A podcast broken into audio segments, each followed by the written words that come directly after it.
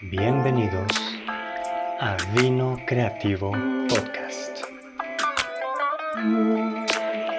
Vino Creativo Podcast.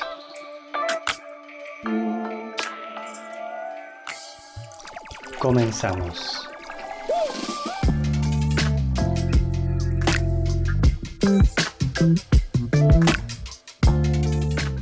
Queridos escuchas, buenas noches, tardes o días, sin importar la hora en que nos escuchen, ya sea en México, Europa, Estados Unidos o Centro y Sudamérica, lo medular, como siempre, es que disfruten el programa.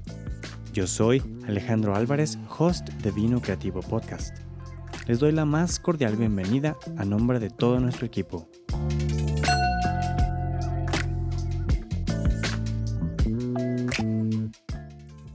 Muy buenas noches, queridos escuchas. Estamos de vuelta aquí en Vino Creativo Podcast en el segmento El Deleite con nuestro sommelier de la casa, Azael. Buenas noches. ¿Qué tal? Muy buenas noches. Eh, nuevamente un gusto saludar a todos ustedes y pues bueno, aquí también con el gusto de saludarte a ti, Alex. Un placer aquí disfrutar otra vez de esta noche. Exacto, siempre que vienes eh, nos, nos platicas cosas interesantísimas, vamos aprendiendo mucho acerca del vino de las distintas regiones, de las uvas y pues bueno, siempre tienes como cosas muy padres para compartirnos.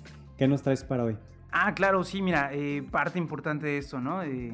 conocer, eh, ahora sí que de todos los países un poco, no nos adentramos demasiado porque se volvería eh, una plática. Algo súper extenso, nunca sí, acabamos. extenso, no acabamos. Entonces, más que nada, lo que trato de darles son los elementos más importantes.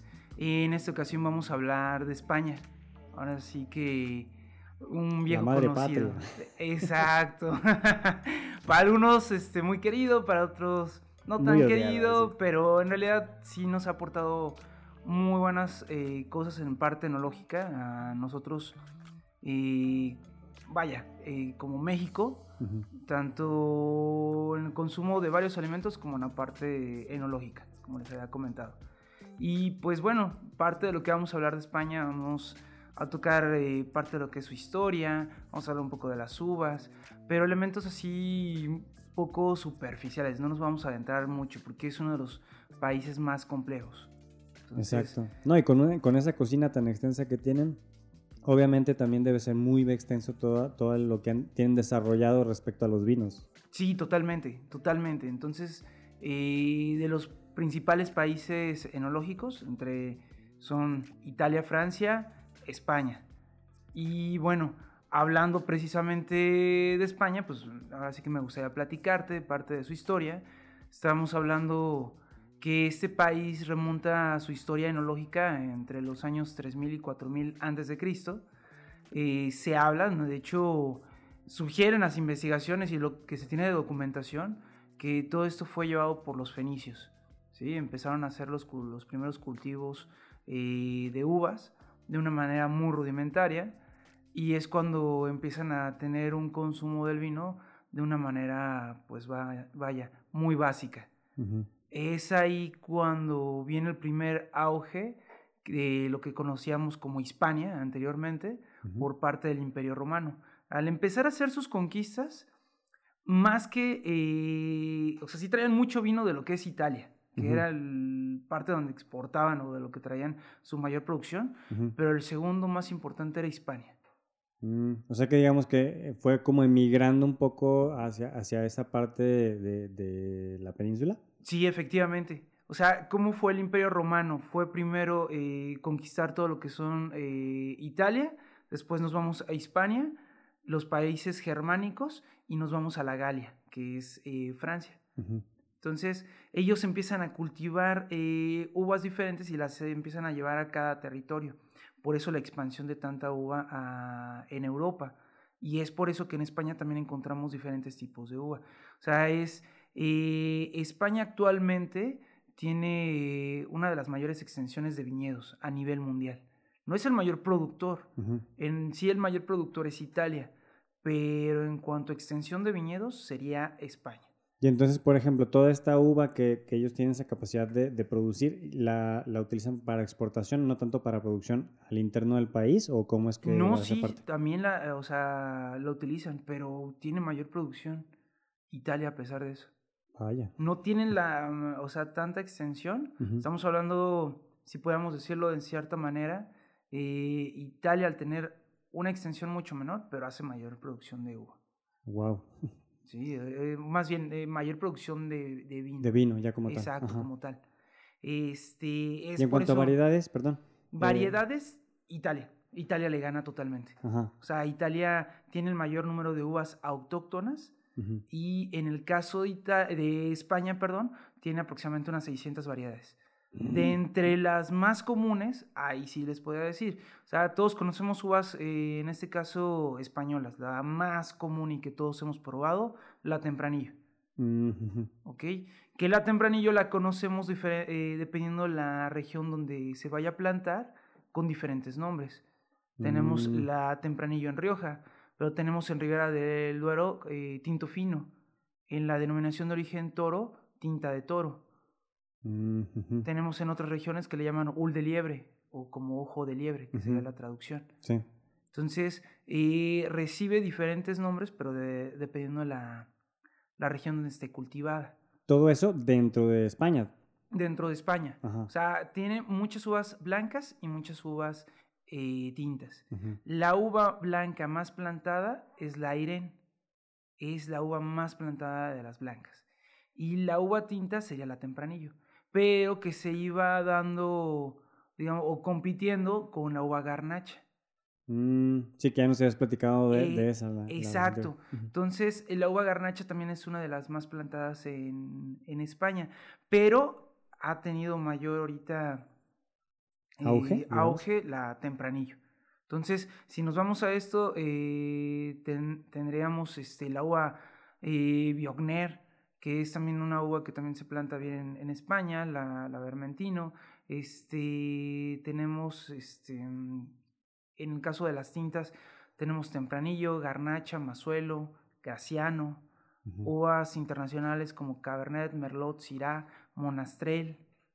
No, pues son, son bastantes. Boval, tenemos, eh, tenemos eh, otros, eh, otro tipo de uva blanca sería el albariño que también conocemos mucho de, ese tipo de vinos, que son muy refrescantes, fáciles de tomar, pero que son muy buenos con los platillos eh, mediterráneos o del mar. Y, y toda, toda, esta amplitud o esta gran variedad que, que llegan a tener de, de, los tipos de uva, eh, ¿A qué se debe lo que nos comentabas del terroir, así el tipo de clima, el tipo de suelo que tienen o en, en función de qué es que, que, tienen tan extensa variedad? Efectivamente, eh, como España se encuentra dentro de la franja de, del vino a nivel internacional, están en una zona muy privilegiada. Mm. Entonces, ¿qué tenemos? Diferentes tipos de climas. Tenemos tipo de clima continental, tenemos un clima mediterráneo tenemos también un tipo de eh, clima, este, ¿cómo se llama? Eh, ¿cómo, les podría explicar? Como hacia semi... No, no, es, es, tenemos un clima mediterráneo, pero también tenemos un tipo de clima continental. O sea, tenemos diferentes tipos de clima en España. Todo esto que nos ayuda a tener una variedad en cada tipo de región que tengas, el, la uva plantada. ¿Sí? En algunos lugares hasta todavía es mucho más seco de lo que debería de ser. Por lo tanto, la planta se estresa mucho más, pero también tenemos un terroir muy diferente. Entonces, toda esta parte del terreno, tenemos eh, suelos muy arcillosos, otros suelos muy calcáreos y otros suelos totalmente, perdón, solamente pedregosos o pizarrosos. Vamos a poner un ejemplo, ¿va? Eh, suelos calcáreos, ¿no? Nos vamos a la parte norte, ¿sí? En la zona de Rías Baixas. En esta zona eh, son suelos muy calcáreos, por lo tanto dan cierta mineralidad que se ve muy reflejada en los vinos blancos. En los vinos de Rioja, que tienes? Mucha arcilla y le da también potencia al mismo vino, le da complejidad. Y si nos vamos a la parte de Priorato, tienes suelos pizarrosos, los cuales también le dan cierta mineralidad, pero también le ayudan mucho a que la planta pueda sobrevivir. Y en algunas otras zonas tenemos suelos arenosos. Y, toda esta tradición que dices que, bueno, eh, viene de mucho tiempo atrás, que es bastante antigua, este, la siguieron desarrollando, cómo fue que, que, fue también pues creciendo como todo ese conocimiento, toda esa, eh, esa experiencia al momento de realizar sus vinos, o sea, de, dónde fueron las mezclas quizá que fueron realizando, pues a lo mejor con los tipos de uva, a lo mejor con este, los, bueno, las mezclas, los blends, este, cómo, se, se, fue desarrollando toda esa parte. Ok, muy bien. Eh, ahorita, ah, actualmente, mira, ¿qué sucedió? Después de lo que fue la época del Imperio Romano y que se hizo el Imperio Romano, hubo diferentes tipos de guerras. Aquí lo que afectó un poco a Hispania eh, fue el problema de las tribus germánicas. Em, eh, empezaron a atacarlo y entonces hubo una pequeña crisis, destruyeron muchos viñedos. Después de que vuelven a reconquistar España, ¿sí? Es cuando otra vez empieza a haber un auge del vino español. Regularmente en España que utilizaban mucho los varietales. Cuando hablamos de un varietal es un solo tipo de uva. Mm. Cuando hablamos de un blend, estamos hablando de diferentes tipos de uvas en un mismo vino. Hay que utilizar más que nada uno. Entonces, ¿qué, qué tiene esto eh, de interesante? Que España empieza a tener un auge, pero su mayor auge se empieza a dar cuando también empiezan a hacer la conquista. Ah, o sea, ya pasada la Edad Media y ya estamos ahorita a la, a la parte de, del crecimiento del imperio y cuando ya se vienen también a, conquistar nuevos territorios. Exacto, cuando se vienen a conquistar nuevos territorios, ¿qué sucede? Eh, las grandes bodegas españolas empiezan a crear mucho vino y empiezan a traerlo aquí a, a la Nueva España y empiezan a traerlo a Nuevo Mundo. Lógicamente que también en algún momento sus producciones y todo lo que tenían de ventas se fueron mermando cuando, una, primera porque el consumo aquí en lo que fue en el continente americano se disminuyó porque empezaron aquí a plantar uvas. Entonces empezaron a mm. crear su propio vino. Y la ya no traían el vino desde allá, sino que más bien pues, exacto, y lo exacto, ya no lo exportaban. Eso es, eso es, malo para ellos. De hecho, hubo, eh, más adelante les contaré esa historia. Mm. Pero eh, prácticamente ahí se interrumpió porque y empezaron a hacer vino aquí en Nueva España y en el continente americano. Entonces dejaron de exportar. Lógico que hubo un descontento por las bodegas españolas y por lo tanto eh, pidieron al rey de España que pusiera un freno. Se siguió trayendo vino, pero algo que también afectaba mucho eran los barcos piratas. Todos los barcos ingleses que eran piratas destruían y se adueñaban de este mismo vino. Y también de alguna manera sirvió porque también los ingleses empezaron a consumir vino español. Ah, pero por ejemplo, ahorita que, que nos platicas esta parte de, eh, la historia, em, ¿solamente exportaba España hacia acá, hacia, hacia el territorio americano? O sea, digamos, este, este territorio que estaban pues ellos conquistando, o también lo tenían ya hacia otras, hacia otras regiones. Sí, tenían hacia otras regiones porque también intercambiaban esa parte de, de vino sea Francia, sea Italia, o sea, todas todos los países enológicos tienden a tener vinos de otros países, mm. pero empezaron a hacerlo mucho más allá. Ahora, estamos hablando que ese fue como el segundo auge del vino español. Luego viene un retroceso por parte de la filoxera, que les había comentado, que es un tipo de pulgón que atacó, que es un pulgón americano que trajeron a Europa y devastó todo lo que son los viñedos europeos y precisamente atacó España. Fue el equivalente de, cuando nos trajeron la viruela, se llevaron ese que dices Exacto. se les acabó. O sea, sí, allá, o sea, prácticamente acaba con todos los viñedos europeos. España se alcanza a salvar eh, varios viñedos, tienen lo que son sus eh, viñedos que se llaman pie franco. Eh, explicarles nuevamente qué es un pie franco, es un viñedo que no es, fue atacado por la, por la filoxera y no es un viñedo que tenga injerto. ¿Qué es un injerto? Es una combinación entre un viñedo americano y uno europeo. ¿sí? Combinas estos dos, eh, estas dos este, vaya, estos dos viñedos para poder hacer un nuevo. Pero eso, por ejemplo, ¿ya desarrollada la planta o desde la cuestión de a nivel como genético desde la semilla? En el tallo, en el tallo. Haces un pequeño corte la parte que vas a tener eh, del tallo sería una parte de la raíz que sería americana y la parte superior sería europea. Entonces, ¿eso también ayudó a que se salvara, eh, como digamos, toda la producción que tenían o, todos estos viñedos? ¿O, fue la locación geográfica, a lo mejor el momento histórico, ¿qué fue lo que favoreció que se salvara más? Pues e, es que más que nada lo que ayudó a que se empezara a salvar fue este tipo de, injertos. O sea, tú tienes un sarmiento, que es el tronco. Entonces te digo, nuevamente, lo que hacen es, si es un pie franco, es un sarmiento grande, un tronco grande, pero es 100% europeo. Cuando tienes un sarmiento que la mitad se hace un corte, la parte de la raíz es americana, que es la que resiste a la filoxera. La parte mm. superior sería la europea.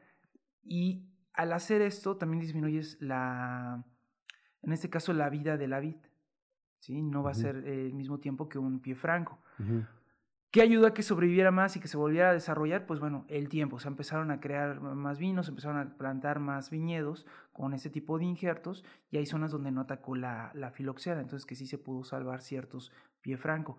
Pero pues al final se sigue utilizando porque pues se siguen habiendo remanentes de, filoxera y bueno, pues, ya controlados totalmente. Y vieron que era una buena, una buena manera de poder tener esa como protección, eh, pues digamos, natural de algún modo este, como para, para poder tener ellos eh, la oportunidad de seguir con, con sus eh, pues, regiones, con sus tipos de uva y todo esto. Efectivamente. Eh, mira, del, vamos a hablar de algunas regiones. Este, tenemos mm, Rioja, es una de las más conocidas.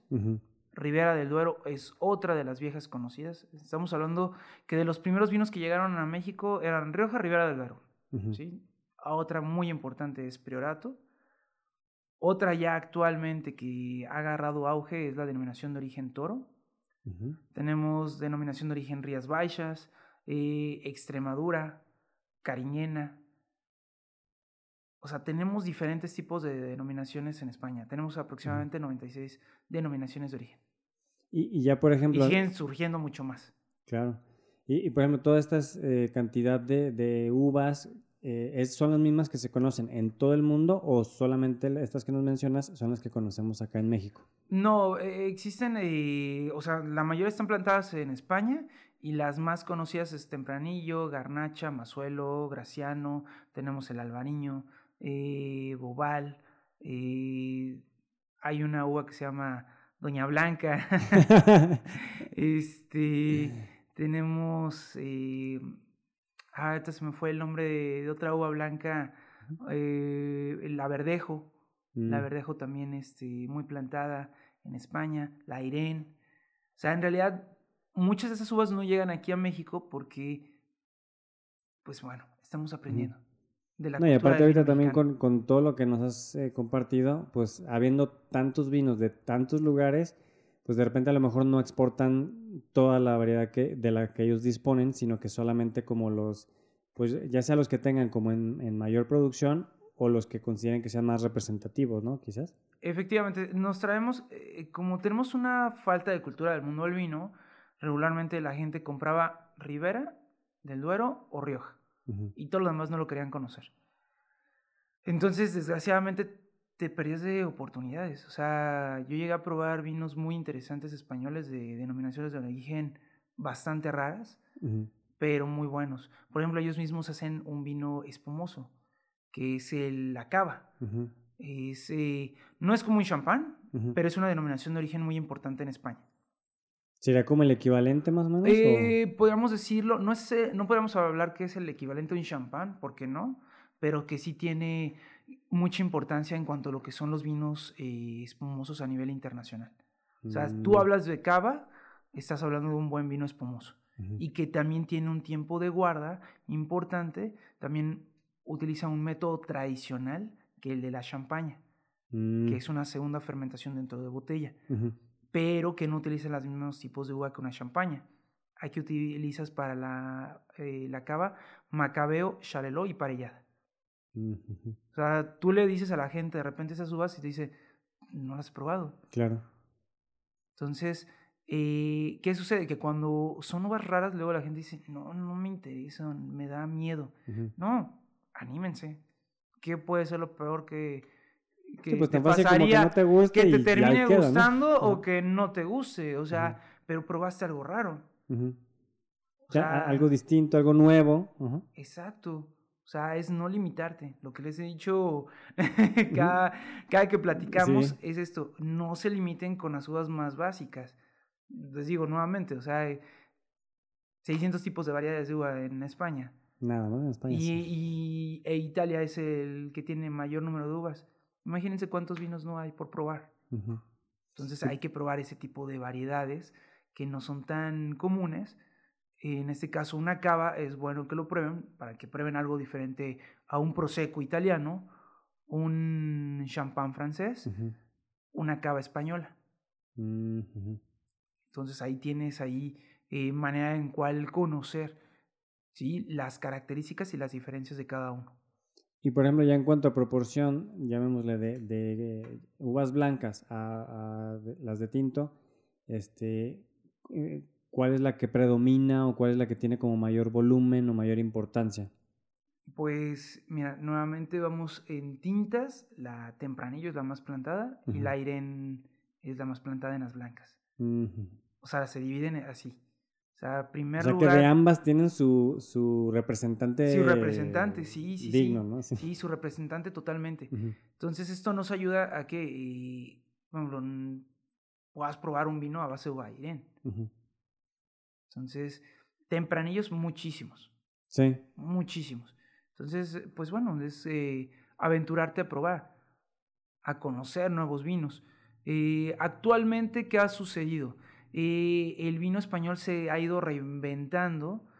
¿Por qué? Porque las necesidades y también el consumidor final ha ido cambiando.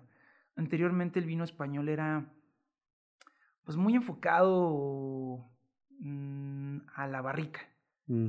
Eran vinos demasiado intensos, demasiada presencia de la barrica y mucha tanicidad. O sea, como que una parte muy tradicional, o sea, querían como conservar esa, esa parte, pues, digamos, de los orígenes del vino. Exactamente, sí. Era, mm, no es que eh, hablemos de complejidad, el vino era complejo y sigue siendo complejo, pero en realidad no dejaban transmitir lo que era la uva tal cual.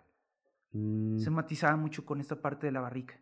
Entonces, eh, vaya, estamos hablando que mi abuelo y, y, muchas personas ya grandes cuando tomaban o toman vino, que decía, ah, sí, un vino español. Pero cómo les gustaban ese tipo de vinos robustos, con cuerpo, mucha intensidad, mucha barrica. Y actualmente ya no lo es. Disminuyeron mm. los porcentajes de barrica y lo que hacen es mayor presencia del agua. Que hable el viñedo. Que hable la tierra.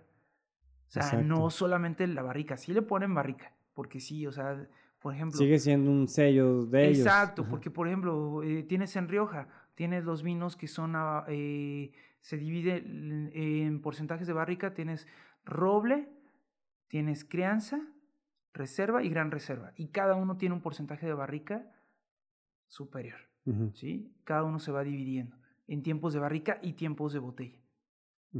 Entonces, por ejemplo, te diría, ¿no? Un roble, pues podemos eh, irnos de tres a seis meses, ¿sí? ¿Qué quiere decir esto? Que pueden ser tres meses en barrica y tres meses en botella. Regularmente duplicas. O sea, si pasó 12 meses en botella, le tienes que meter 12 meses en... Perdón, 12 meses en barrica, 12 meses en botella. Entonces, vámonos a un crianza. Unos 12 a 18 meses. Mm. Un reserva 24 a 36 de 48-60 un gran reserva. Pero ¿qué haces con esto? Que el tiempo eh, no solamente es en barrica, no vas a dejar 60 meses un vino en barrica, porque va a haber un momento en que no le va a dar más, no le va a aportar nada. No, lo dejas a lo mejor 36 meses en barrica y el resto se lo dejas en botella. Y el vino, wow, va adquiriendo. Sigue madurando, sigue evolucionando. Exactamente. Pero según lo que te pida la denominación de origen. Hay denominaciones de origen que te dicen, oye, nada más puedes plantar ese tipo de uva, las que son especialmente españolas, nada de uva extranjera, pero se han vuelto un poco más flexibles. Sí dejan en algunos casos poner un poco de Cabernet, un poco de Merlot, un poco de Syrah, según la necesidad, pero ya hacen esas combinaciones.